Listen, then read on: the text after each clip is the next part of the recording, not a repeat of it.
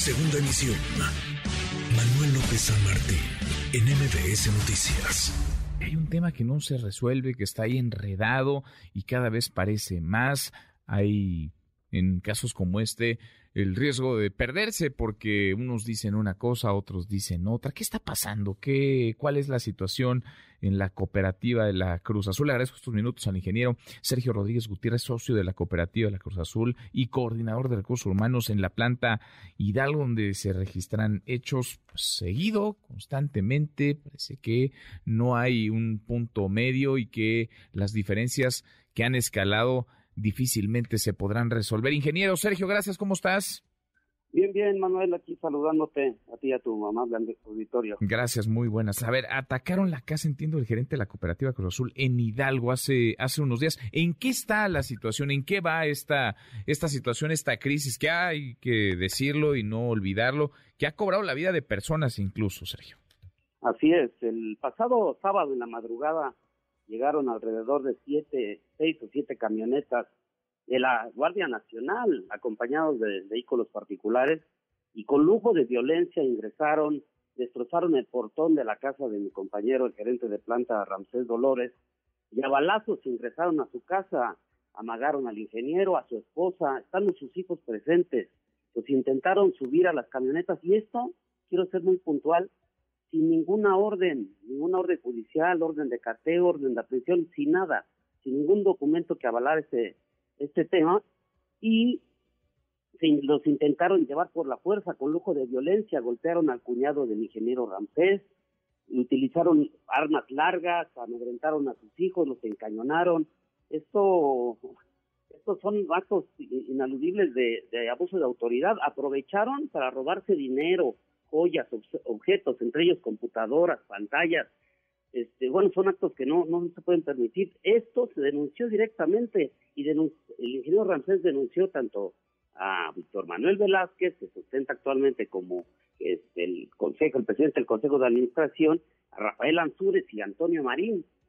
Esto, este, estas personas son las únicas interesadas en querer quitarnos con lujo de violencia de, del camino, querernos arrebatar la planta que por derecho y por, por interdicto tenemos en posesión actualmente este, el control de la, de la planta de Hidalgo.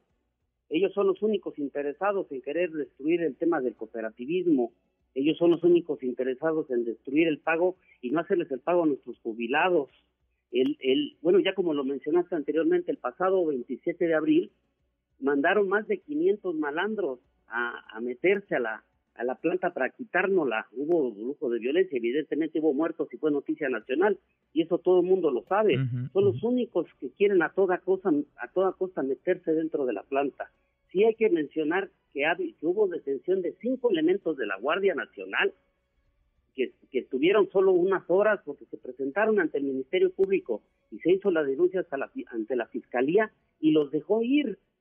Hubo había un civil que se presentó que tenía órdenes de aprehensión en Querétaro y no sabemos qué pasó. Los dejaron en libertad, o sea, sin investigación al respecto, porque cuando los presentaron dijeron que no, te, no les costaban los hechos. Y hay vecinos, hay familiares, hay este, la comunidad, porque asistieron a rescatar prácticamente a la familia cuando escucharon los gritos, sobre todo de los niños que pedían auxilio, auxilio de que se llevaban a sus padres. Eso es en, en corto lo que te puedo comentar, lo que pasó el sábado pasado por la madrugada.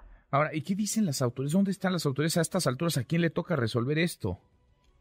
Pues se supone que la Fiscalía, nosotros tenemos una denuncia planteada, no hemos tenido ni respuesta al, respecto, le pedimos también la intervención de las autoridades de, pues ya sea, bueno, si bien sabes, hace dos semanas estuvo aquí en esta localidad el, nuestro presidente, el ciudadano Andrés Manuel López Obrador, y le pedimos auxilio porque ya estamos desesperados, porque no vemos, él ha promovido siempre la no corrupción y vemos que la corrupción está presente aquí en estos actos, tipo de actos.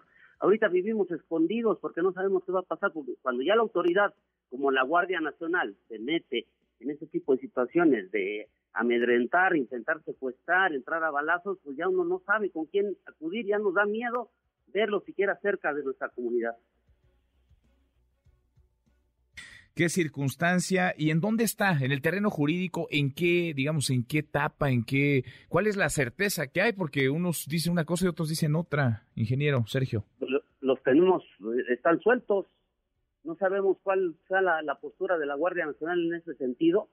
Nosotros sí tenemos las denuncias planteadas en contra de los que actuaron este, en este tipo de actos de barbarie, son actos de, no los podemos calificar de otro tipo, o sea, estamos regresando a las épocas de las cavernas en la que actuaba el que tenía más poder.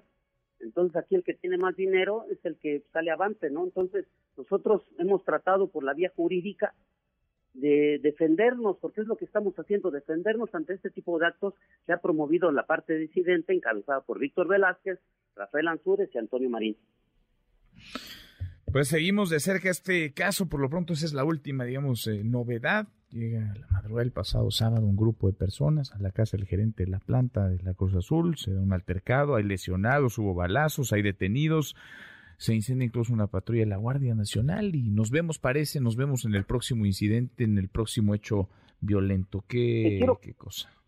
Quiero aprovechar también para comentar, estimado Manuel, que el día de, bueno, ayer tuvimos una manifestación, porque si bien sabes, tenemos ya más de 60 días sin luz eléctrica en, en la planta, nos tienen sin producir, hemos tenido bastante pérdida, pérdida de empleos, pérdida de, deja de la producción, ha dejado de percibir sus ingresos más de 1.500 trabajadores y eso no se hace justo. Ayer hicimos una manifestación pacífica de mujeres en la Ciudad de México, en las, las oficinas centrales de la Comisión Federal de Electricidad, y fueron atacadas por un grupo de malandros mandados por la parte disidente, las golpearon, las corretearon, hicieron, bueno, actos de amedrentación y de verdad no puede ser permisible este tipo de situaciones que hasta con las mujeres, con niños se metan y no pase nada. No, la, la las, nuestras autoridades no hagan nada en ese sentido.